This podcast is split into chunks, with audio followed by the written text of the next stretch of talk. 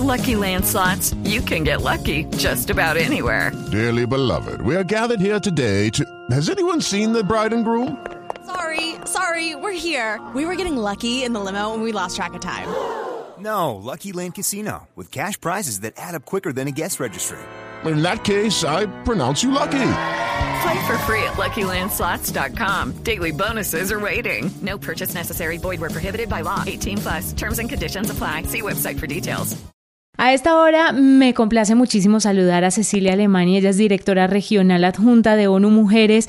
¿Por qué? Porque hoy, en el Día Internacional de la Mujer, tenemos que contarle a todo el mundo que ONU Mujeres propone una canasta básica digital para cerrar brechas de digitalización tanto poder en una sola frase, en una sola propuesta. Cecilia, bienvenida a la nube. Bueno, muchas gracias por recibirnos en este día tan especial para todas las mujeres del mundo y de la región y de Colombia, claro. Sin duda, ¿cómo es esto de la, de la canasta digital, canasta básica digital que ustedes piensan hacer para las mujeres y esto cómo podrá ayudarlas? Bueno, les cuento, la propuesta de la canasta básica digital surgió hace pocos días entre ONU Mujeres y CEPAL, la Comisión Económica para América Latina, y estábamos reunidas con las ministras de, Igualdad de Género y de las mujeres de toda la región, y todas muy preocupadas por el impacto que está teniendo la crisis del COVID-19 en, la vida de las mujeres, pero también en, en la pérdida de empleo y el retroceso de muchos de los avances que vimos en los últimos años en este nuevo contexto. Así que surge esta propuesta, que es una iniciativa para toda la región, en la que queremos trabajar con los gobiernos de nuestros países para que eh, se pueda dar acceso a, la conexión, a Internet y equipamiento básico a todas aquellas mujeres que hoy no están pudiendo eh, conectarse a Internet, que no tienen medios para poder trabajar en línea y que muchas veces tienen que decidir si compran datos para que sus hijos vayan a la escuela por teléfono o, hmm. si compran comida. Queremos eh, de esta forma impulsar a que los gobiernos asuman esta canasta básica digital, que es una combinación de una computadora portátil, un teléfono inteligente y una tableta que tiene que venir con facilidades de acceso a datos. Y esto podría, con poca inversión para los gobiernos, reducir esta brecha y ayudar a que eh, esta, esta masa de mujeres que hoy están quedando afuera de esta nueva economía digital o de este nuevo mundo del trabajo puedan tener acceso a medios de vida. Claro, Cecilia, ¿cuál es la proyección a futuro de lo que puede llegar a pasar si no se accede a esta canasta básica digital? Si, si no se puede prosperar con esta iniciativa, si los gobiernos, por ejemplo, desampararan a las mujeres de su región, ¿cuál sería el panorama que tendríamos de aquí a uno o dos años?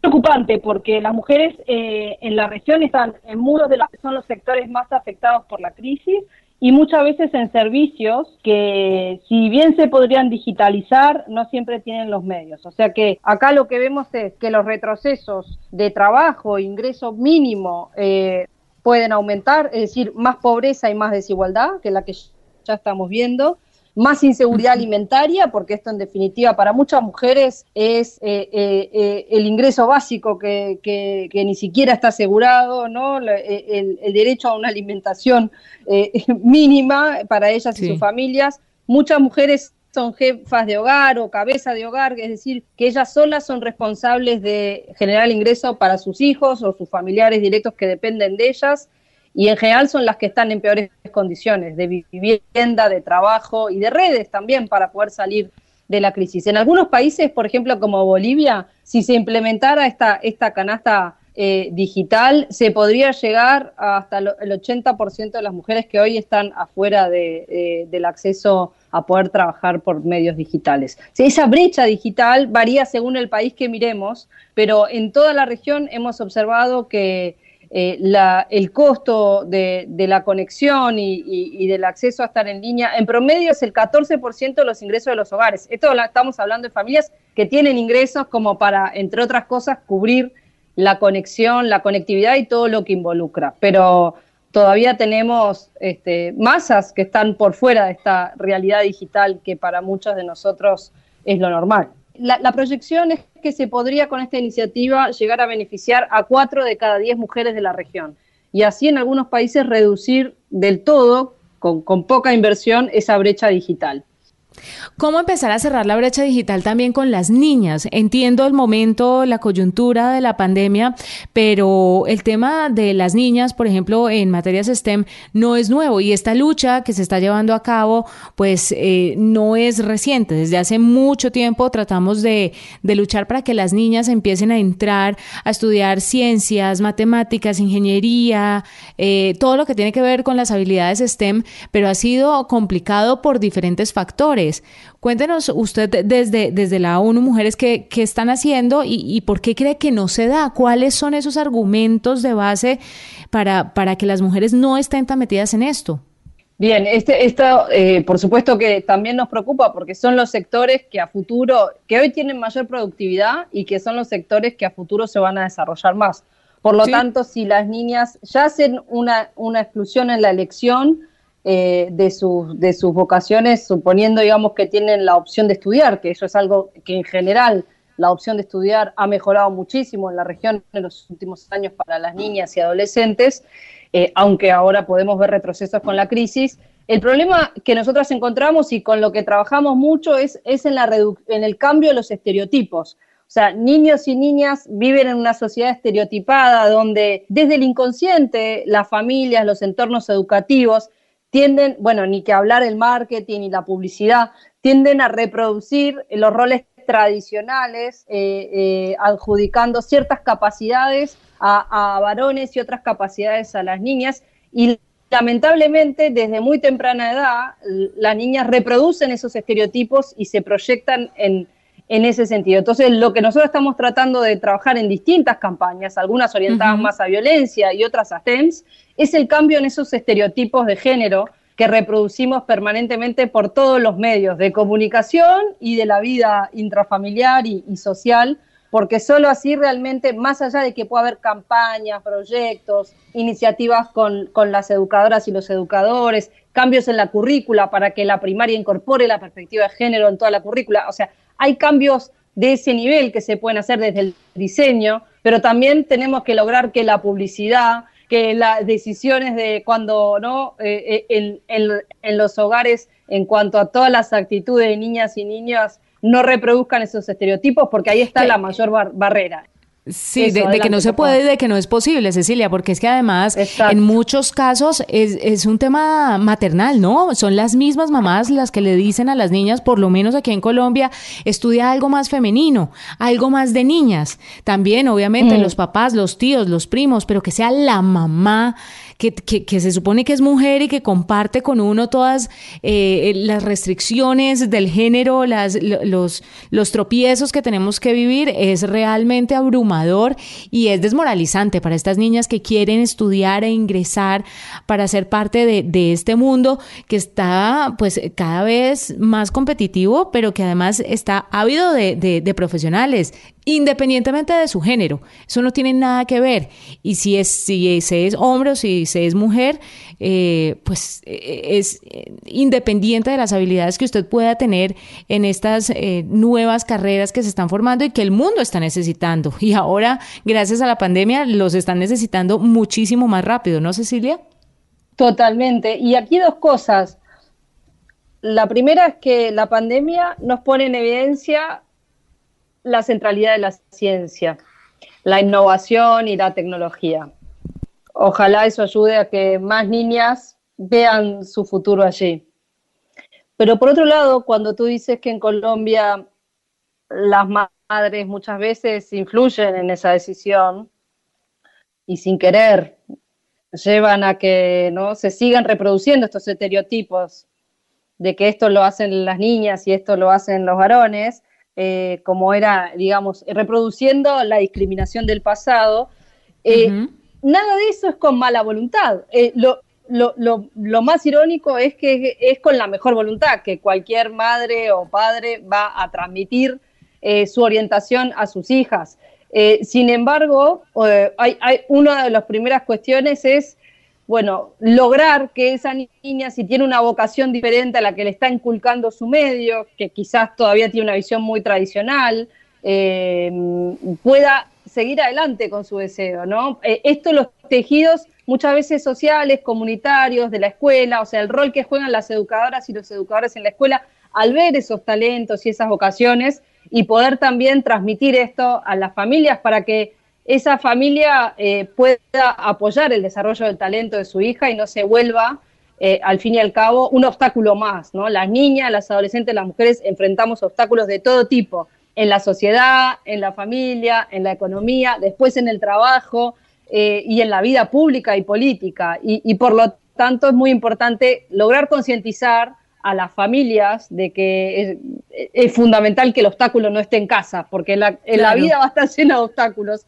y por lo tanto lo fundamental es poder desarrollar esos talentos siempre que se tenga la posibilidad. Y si no, buscar instituciones, organizaciones de, mujeres, organizaciones de barrio, comunitarias, que muchas veces tienen actividades, servicios, proyectos que pueden ayudar también al desarrollo de esos talentos. Lo ideal es que en la escuela, en la escuela pública y en la escuela privada, pudiéramos superar esta visión tradicional de que los varones juegan al fútbol y las niñas en los bordes, pero realmente tenemos que trabajar muy fuerte eh, en el cambio de las currículas y, en el cambio muchas veces de estas orientaciones que con mucho cariño lo único que hacen es reproducir la discriminación y, y autoexcluirnos de muchos espacios. Sin duda, y cuando hablo de las mamás y de lo inaudito que puede llegar a ser, es que cada quien habla, por supuesto, de cómo le fue en la vida, de eh, cada quien habla de cómo le fue en el baile, pero también desde sus miedos, ¿no? Y así crían o criamos un poco los padres de familia, pues porque no nos han enseñado a criar niños de otra forma, pero sí es importante que las campañas se enfoquen precisamente en cambiar esas formas de pensar y no solamente en las mamás, en los papás, en los educadores. Hay muchos educadores también muy de, chapados a la antigua, hay que decirlo, que siguen generando esa diferenciación entre niños y niñas muy perjudicial para ambos géneros, porque en la medida en que los niños vayan viendo eso a su alrededor, van a tratar hacia las niñas cuando sean grandes y cuando sean sus pares en el trabajo. Entonces es todo un cambio de mentalidad social muy difícil que hacer. Hay un reto y un, y un camino para trabajar larguísimo, ¿no? Pero pues hay que empezarlo a hacer, Cecilia. Y sí, y como tú dices, la sociedad en su conjunto pierde cuando le inhabilitamos la posibilidad de desarrollarse a una niña, a un adolescente o a una mujer.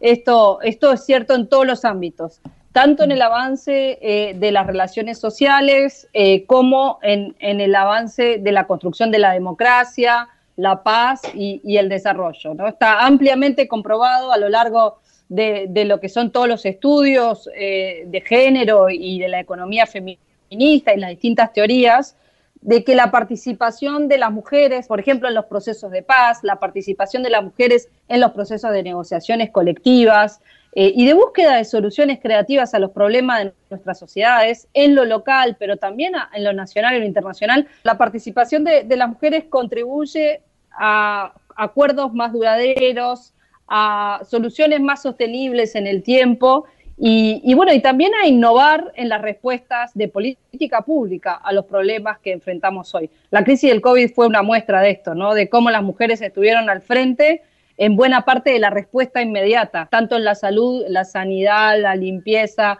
la, la, la, la vida, digamos, escolar que vuelve al hogar y nuestros estudios rápidos, hemos hecho evaluaciones de impacto rápido, nos muestran que las mujeres asumieron aún más los cuidados de los hijos e hijas en el lugar, aún más que, digamos, que los hombres, lo que ha sido la educación en línea cuando se ha podido realizar. Y en definitiva lo que viene es a exacerbar este peso mayor que tenemos históricamente en América Latina y el Caribe las mujeres del rol tradicional de cuidar a otros, se aumenta todavía más con la crisis del COVID. Y bueno, estamos en la respuesta, ayudamos a que la sociedad responda mejor. Sin embargo, los reconocimientos, tanto cuando miramos en la salud como en los comités de respuesta a la crisis, eh, siguen discriminando la participación de las mujeres en esos espacios. Entonces, hay evidencia de que cuando participamos las soluciones son mejores para toda la sociedad. Sin embargo, lograr espacios en, en los ámbitos de toma de decisiones y de poder sigue siendo todavía un camino empinado. Bueno, pues Cecilia, muchísimas gracias. De verdad es un placer charlar con ustedes sobre este tema que se nos irían horas solamente de conversación sobre la situación que están atravesando las mujeres, sobre las posibilidades que hay para ayudarlas, no solamente a ellas, sino también a los hombres, porque como lo hemos dicho durante la entrevista a lo largo de esta conversación, en la medida en que las mujeres y los hombres tengan las mismas eh, oportunidades, pues todos vamos a salir adelante como sociedad. Esperemos estar conectados en una próxima ocasión y que me cuente cómo le fue con esta canasta básica digital para cerrar estas brechas de digitalización. En Colombia, ¿cómo nos está yendo? ¿Cómo están las conversaciones? Bueno, en Colombia hay, hay mucho movimiento por la igualdad de género, sin embargo, todavía no se ha comprometido eh, el gobierno de Colombia a sumarse a esta iniciativa de la canasta básica. Lo que nosotros encontramos en la encuesta básica que hicimos de respuesta al COVID en Colombia, que respondieron más de 1.600 personas, fue que las respuestas que nos dieron fue que la mitad de la población perdió su trabajo o negocio por la pandemia y esa pérdida era aún mayor, con más de 8% habían perdido, digamos, las mujeres eh, eh, sus medios de vida. Mm, pero también nos decían que las mujeres que encuestamos que habían recibido eh, más ayuda económica por parte del gobierno que los hombres, principalmente esto para las mujeres adultas entre 18 y 59 años, mientras que cuando mirábamos a las mujeres mayores de 60 años, eh, eh, ahí la ayuda del gobierno no había sido tan importante. Y bueno, en general todos hombres y mujeres nos reportaron que sus ingresos disminuyeron a raíz de la pandemia. El 76% de las mujeres nos dijeron eso, mientras que el 71,9% de los hombres eh, señalaron que también se había visto afectado su ingreso. O sea que hay que prestar mucha, mucha atención en cuanto al acceso a Internet. Em, bueno, básicamente la brecha es que es casi de un 10% en esta encuesta rápida que hicimos eh, para las mujeres. O sea, es un 10% más difícil para las mujeres acceder a, esa brecha. Así que hay diferencia de género en Colombia, también en el impacto de la crisis del COVID-19. Y bueno, como en toda la región, hoy usamos el 8 de marzo para visibilizar estas desigualdades y movilizar a los distintos actores a invertir en la igualdad de género y lograr que salgamos pues es Cecilia Alemani, directora regional adjunta de ONU Mujeres, que habla a esta hora en la nube. Vamos a hacer una pausa, ya regresamos.